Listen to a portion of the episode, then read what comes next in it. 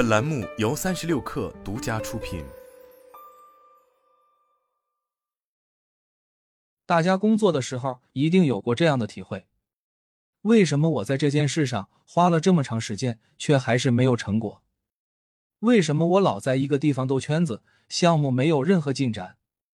为什么大家开了一天的讨论会，最后啥都没讨论出来？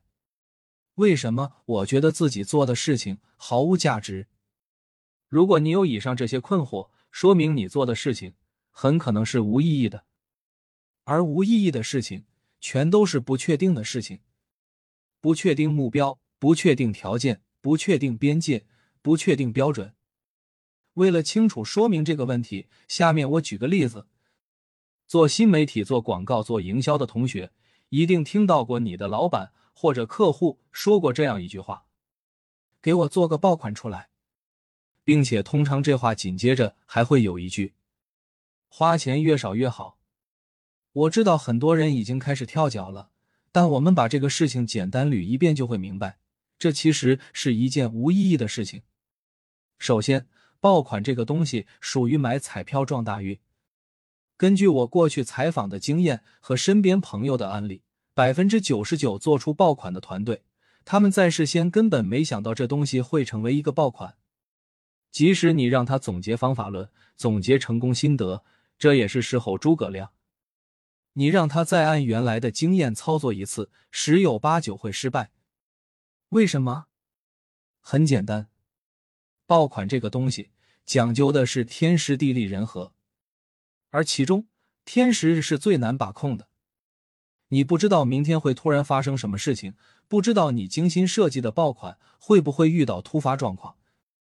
当你不能完全掌控一件事情的时候，就只能尽人事，听天命。所以，如果你还在要求你的下属琢磨研究怎么造爆款，还在想着怎么用少预算花出大价钱的效果，我劝你趁早放弃，因为这都是无意义的事情。与其把时间精力花在这上面。不如去找那些确定的、你可以掌控的、有多次被事实验证可以成功的东西。学商科的朋友一定知道波特五力模型，大家别觉得这个东西老土，在我看来，这个上世纪八十年代的经典模型放到现在来用一点也不过时。当我们分析一个企业的市场竞争力时，有五个维度帮助我们思考，这就是波特五力如下图。来看看这里面都有啥。一、购买者讨价还价的能力；二、供应商讨价还价的能力；三、行业竞争者的竞争能力；四、潜在竞争者进入的能力；五、替代品的替代能力。今天不细讲这个模型，我想说的是另外一点：为什么是这五个力？为什么不是六个力？能不能换掉其中一个力？带着这些问题，我们继续思考：如果现在你是一个企业家，你想要在市场上好好存活下去，会遇到哪些问题？首先，你总要有个产品去卖给客户吧？不管这个产品是啥，你肯定要卖个什么东西才能带来收入。所以，客户买不买单你生产出来的产品，愿意花多少钱买你的产品，就决定了你能不能赚钱，能赚多少钱，购买者讨价还价的能力。然后你生产产品总归需要生产资料吧，不可能凭空造一个东西出来。既然需要生产资料，那势必就有人要给你提供这些东西，所以供应商的角色就出来了。供应商能给你提供什么质量的生产资料，你要花多少成本购买到这些合格的生产资料，就决定了你的产品最终售价会是多少，你的盈利水平最终如何，供应商讨价还价的能力。接着，这个市场上不光你一家在做这个产品吧？同样的东西，你的同行做出来质量比你好，价格比你低，你的销量就会受影响，你的收入就会下降。而且不只是同行，其他行业的公司保不齐哪天看到你这个赛道有机会，也来横插一脚，带着大资本、大资源进入，到时候也是个不小的威胁。你看，现在互联网造车新势力对传统汽车厂商的打击，就知道了潜在竞争者的竞争能力。再狠一点的，压根不跟你在一个水平线上玩。人家用降维打击的思路直接生产你的替代品，让你没有生意可做。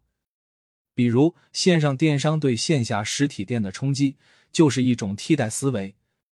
阿里、京东不是做一个更好的沃尔玛或家乐福出来，而是把商品全部搬到电脑上、手机里，让消费者随时随地都能购物。替代品的替代能力。所以你看，这五个例基本上把一家企业要在市场上立足会遇到的方方面面的问题都想到了。多一个重复，少一个不够，完美符合逻辑上的 miss，完全穷尽，互不干扰原则。这就是确定性。波特五力模型的本质就是把企业面临市场竞争时遭遇的所有不确定性，尽可能想办法让它变得确定。重点是这六个字：尽可能想办法。换句话说，他把天时地利人和的因素尽力去变得人为可控。大家做事情不要盲眼抓瞎，不要完全听天命，而是我们有迹可循，我们有方法有手段可以来分析。回到前面讲到的爆款问题，怎么造爆款？也许没有一个固定的方法论，但是做爆款怎么失败的，却有大把鲜活的例子。给你去总结经验和共性，把这些东西拎出来，然后想办法避免前人踩过的坑，这才是确定性。或许你不能做一鸣惊人的爆款出来，但这样一点点小步积累到最后，就会发现，比起每一次赌博撞大运来说，这种办法更加稳妥踏实，聚沙成塔。而这才是有意义的事情。推演到日常生活和工作里。大家可以分析一下自己遇到的无意义的事情，那些浪费时间、浪费生命的事情究竟是因为什么？比如在不知道客户要什么的情况下，就盲目开始写方案，提了一轮又一轮，头发掉了一堆又一堆，项目进度却压根没动。比如在核心问题没搞明白的前提下，就召集各部门同事一起开大会，大家奔着解决问题的目的而来，却渐渐发现。问题本身是什么都没想清楚。再比如，在现有资源条件下根本不可能达成的目标，却异想天开画各种大饼，最后执行起来才发现一地鸡毛。一开始种在土壤里的种子就错了，后面再怎么施肥浇水也长不出好果子来。这样的做事方法无异于盲人摸象、乱枪打鸟。如果此时此刻你看到这里，我强烈建议你暂停手中的工作，反思一下今天到现在你做过的所有事情，有哪些是这种无意义的浪费生命？把它们一个个写下来，结果说不定会让你吓一大跳。原来自己一天居然做了这么多无意义的工作。那么我们该怎么避免，或者说怎么把无意义的事情变得有意义，提高自己的生产效率呢？最后提供一个建议，也是我一直在实践的。亲测有效才推荐给大家的方法，很简单，四个字：确定起点。做事的起点很重要，一旦起点定的不对，非常影响后面的工作效率。下面三个定起点的思路，你可以马上用起来。第一，知道的事情不要再说，比如开会的时候，所有人都知道的项目背景，就不必反复说。着重去讲大家不知道的事情，讲你的独特发现，讲你新的思考，讲昨天开会时没有提到的重点。努力推动大家向前思考，不要卡在一个地方兜圈子，保证自己和所有人在一个信息理解的水平面上，再开始行动，这才是正确的起点。第二，目标不明确的事情不要去做。好的目标一定是所有人都能有感知的。可以预见的，并且能立刻从上到下列出行动计划的，努力成为行业第一。这个不是目标，而是愿景，是浮在上层很虚无缥缈的东西。销售业绩同比增长百分之三十，这个是目标，是可以把百分之三十往下拆解到不同职能部门的 KPI 任务。比如负责渠道的部门，可以在哪些地方提升消费者触达效率？负责产品设计的部门。可以用什么方法吸引更多人关注你的产品？负责市场营销的部门可以在全年哪些重要节点布局营销活动？你的目标如果能让人看到以后，脑子里大概知道可以怎么做，就是一个成功的目标设定。反之，如果你定的目标充满了空话套话，就是无意义的目标。一旦有了明确的目标，就可以根据目标来反推每个人的具体行动，层层分解到不同责任方身上，成为可感知的计划。目标既可以是终点，也可以是起点。第三，从当下你能解决的问题开始。一口吃不成一个大胖子，不要忽略时间的力量。